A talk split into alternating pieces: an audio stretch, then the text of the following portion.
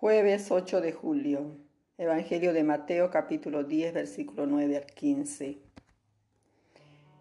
En aquel tiempo Jesús dijo a sus apóstoles, no lleven encima oro, plata ni monedas, ni provisiones para el camino, ni dos túnicas, ni sandalias, ni bastón, porque el que trabaja merece su sustento.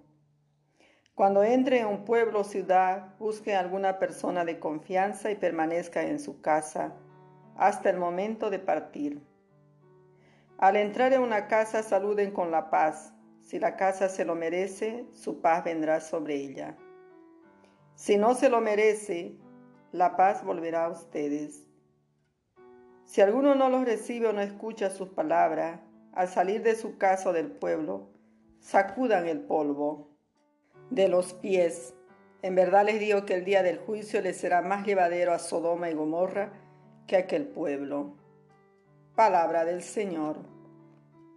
Gloria a ti, Señor Jesús. Buenos días, queridos hermanos en el Señor. Hoy el Evangelio nos vuelve a recordar qué es lo esencial para los discípulos de Jesús, lo fundamental en el desarrollo de su misión. Pareciera que la propuesta de Jesús de nuevo contradice toda lógica. Con Jesús menos es más, es decir, que Jesús pide a sus discípulos que se desprendan de lo superfluo, de las cosas que llevaría cualquier misionero o viajero. Los quiere ligeros de equipaje, quiere que lleven tan solo lo necesario. Por lo tanto, la misión pertenece a quien envía. El misionero recibe también el mensaje y camina convencido de que es enviado y lleva una realidad que no es de él, sino de lo alto. El centro del mensaje es el mismo Jesús, su reino, un reino de justicia, de paz.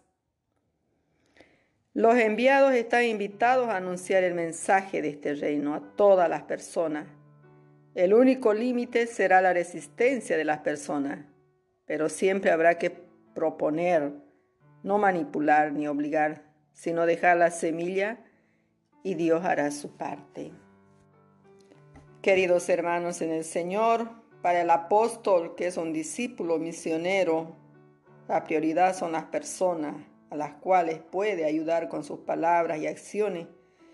Por eso Jesús les pide que no se preocupen por el oro ni por la plata, sino por cumplir cabalmente su misión.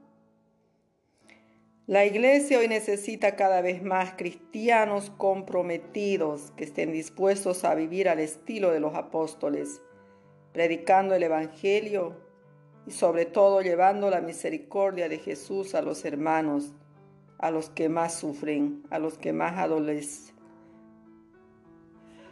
que Dios tenga piedad de cada uno de nosotros también y podamos cumplir esta misión de ser verdaderos anunciadores del Evangelio. Oremos. Señor Jesús, concede que seamos instrumentos de paz, de reconciliación en este mundo cada vez más necesitado de ti y de tu palabra. Amén. Queridos hermanos en el Señor, les invito a reflexionar y analizar sobre la palabra de hoy que nos ha marcado, pidiendo la paz en nuestros hogares, en nuestras familias, en nuestro corazón. Que el Señor Jesús nos done actitudes, pensamientos, y especialmente seamos personas que comunican la paz, la armonía en la familia, en el trabajo, en la comunidad parroquial, en los grupos de oración, en relación con uno mismo y también con los demás. Les saludo con todo mi cariño renovado en Cristo, su hermana María.